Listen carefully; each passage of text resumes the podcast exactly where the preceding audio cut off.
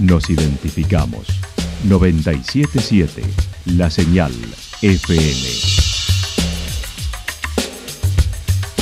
Valle de Calamuchita, Córdoba, Argentina.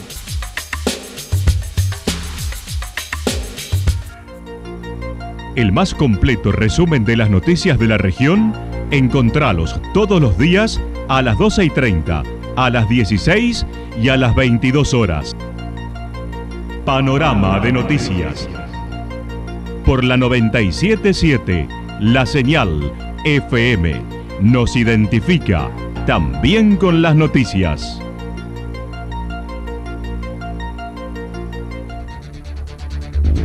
Municipalidad de Villa del Lique. Una forma de vivir. Gestión Ricardo Zurdo Escole.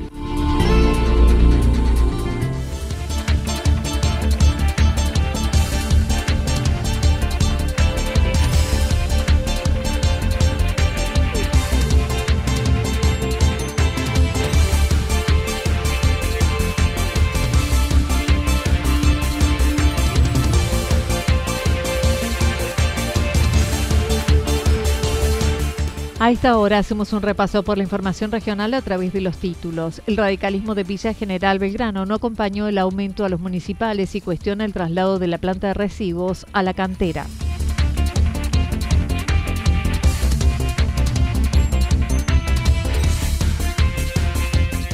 Día de los Jardines de Infantes en Chacanto con una nueva sala en el Durazno. La actualidad en síntesis. La actualidad en síntesis. Resumen de noticias regionales producida por la 977 La Señal FM. Nos identifica junto a la información.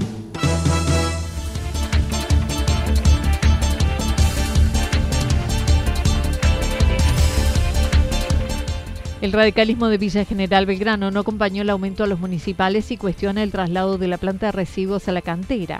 El Consejo Deliberante de Villa General Belgrano en su última sesión trató sobre tablas un incremento salarial para los empleados municipales, donde el concejal radical Sergio Favot se abstuvo de acompañar considerando era demasiado apresurado, no acordado con el sindicato y sin información clara disponible, y manifestando la gestión está realizando una mala asignación de recursos.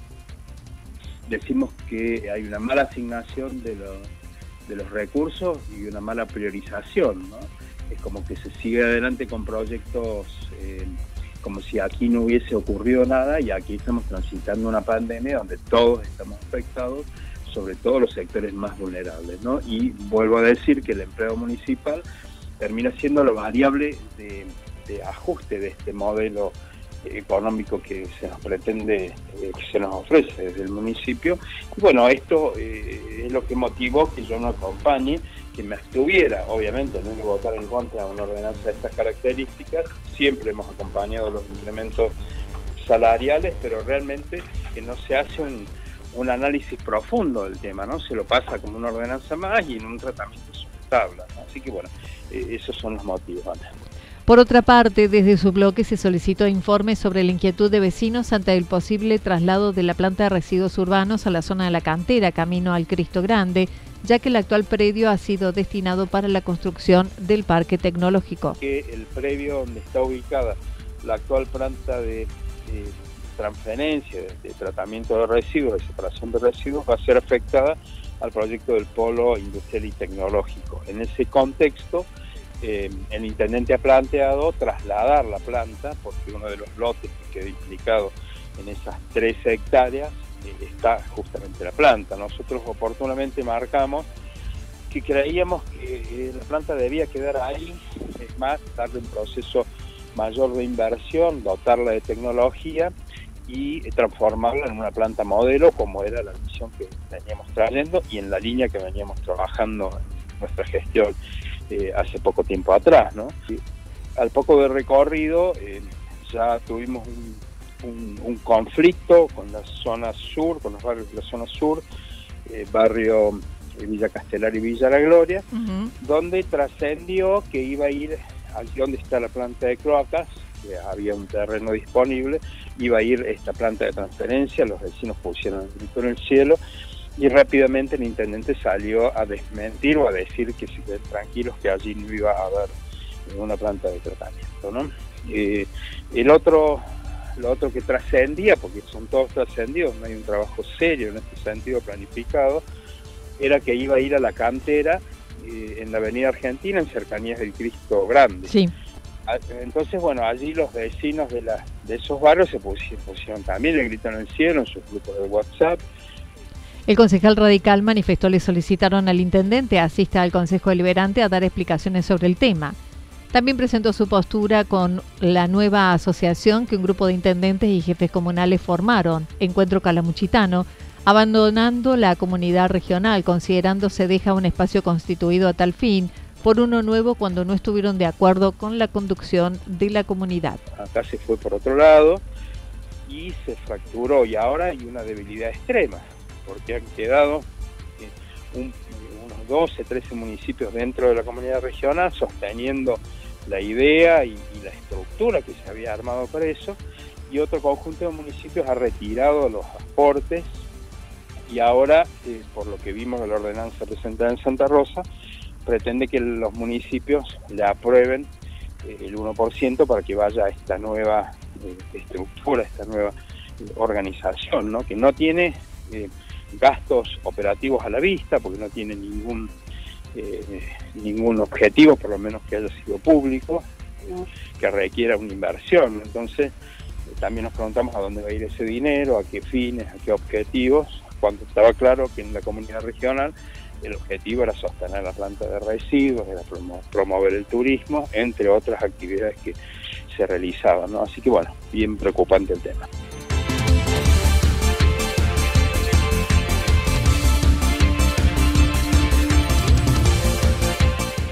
Día de los Jardines de Infantes en Yacanto con una nueva sala en el Durazno.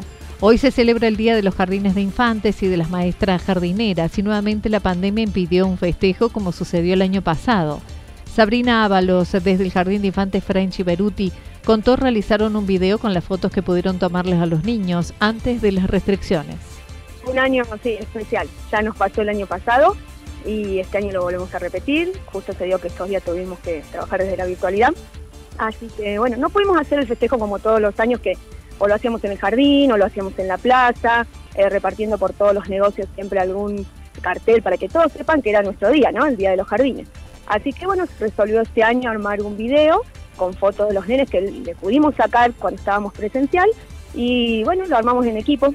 Hubo algunas señas que trabajaron un poquito más, que se, son más cancheras con lo virtual. Entonces, bueno, ellas armaron el video y se compartió eh, a los grupos de las familias que tenemos eh, cada sala. La bimodalidad que este año se implementa por la pandemia es el único camino que tienen actualmente para estar en contacto con los niños, destacando la familia acompaña en este proceso donde ellos necesitan la presencialidad. Eh, sí, es difícil. Es difícil más con la edad que tienen nuestros alumnos. Em, tenemos mucha llegada con la familia, gracias a Dios acá tenemos una comunidad que está muy presente. y bueno, se van resolviendo día a día cómo trabajarlo hemos enviado también cosas en, papel para que ellos puedan hacerlo y les dábamos las consignas. Eh, también trabajamos con videos a través de WhatsApp. Es la forma que vamos buscando en el momento. Y bueno, la familia está muy presente y los chicos pueden seguir haciendo las actividades. Debido a la cantidad de alumnos que debió adecuarse por burbujas los grupos, dependiendo de los integrantes de cada sala, como la de tres que tiene la posibilidad de asistir todos los días, sala de cuatro en dos burbujas, sala de cinco en tres grupos sala de tres, como son pocos, están haciendo una burbuja, eh, van todos los días, tanto a la mañana como a la tarde. Eh, fuimos cambiando, por eso me mareé. En sala de cuatro tenemos dos burbujas a la mañana, dos burbujas a la tarde. Las salas de cinco, como son más, son tres burbujas a la mañana y tres burbujas a la tarde. En tanto que este año se logró una nueva docente para la desanexación del Jardín del Durazno, donde ya está designada para ese paraje. Sí, gracias a Dios el jardín creció muchísimo desde que yo llegué a Yacanto en el 2015, eh, eran dos salas nomás que teníamos y gracias a Andrea Soto, la directora, eh, se fueron logrando más salas. Y este año, por ser otro año tan especial, tenemos una señal nueva. O sea, ya tenemos el jardín con seis docentes, porque tenemos las seis salas, y tenemos un anexo, un anexo durazno. Seguimos creciendo, sí. Estamos, la verdad que estamos re contentos Y la señora ya está, nos está acompañando, bueno, se va a estar unos días con nosotros en la presencialidad y bueno, a seguir hasta que se abran las puertas del jardín del durazno.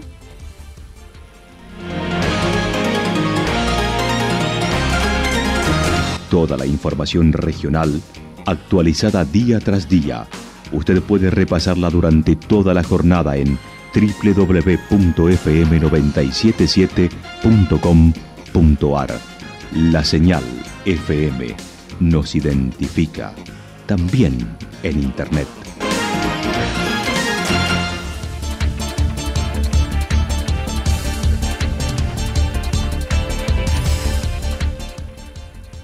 Cielo parcialmente nublado, lo que resta de la jornada con temperaturas máximas que estarán entre 20 y 22 grados. El viento estará soplando del sector sur-sureste entre 23 y 31 kilómetros en la hora con probabilidad de ráfagas hacia la noche entre 42 y 50 kilómetros en la hora. Para el fin de semana, día sábado, parcialmente nublado, temperaturas máximas entre 16 y 18 grados, mínimas entre 6 y 8 el viento estará soplando de distintas intensidades y de distintas variables entre 13 y 22 kilómetros en la hora. Para el domingo, algo nublado, temperaturas máximas entre 16 y 18 grados, mínimas entre 1 y 3 grados. Viento del sector norte entre 7 y 12 kilómetros en la hora. Datos proporcionados por el Servicio Meteorológico Nacional. Municipalidad de Villa del Lique una forma de vivir. Gestión Ricardo Zurdo Escole. Lo que sucedió en cada punto del valle. Resumimos la jornada a través del informativo regional en la 977. 977 La Señal FM.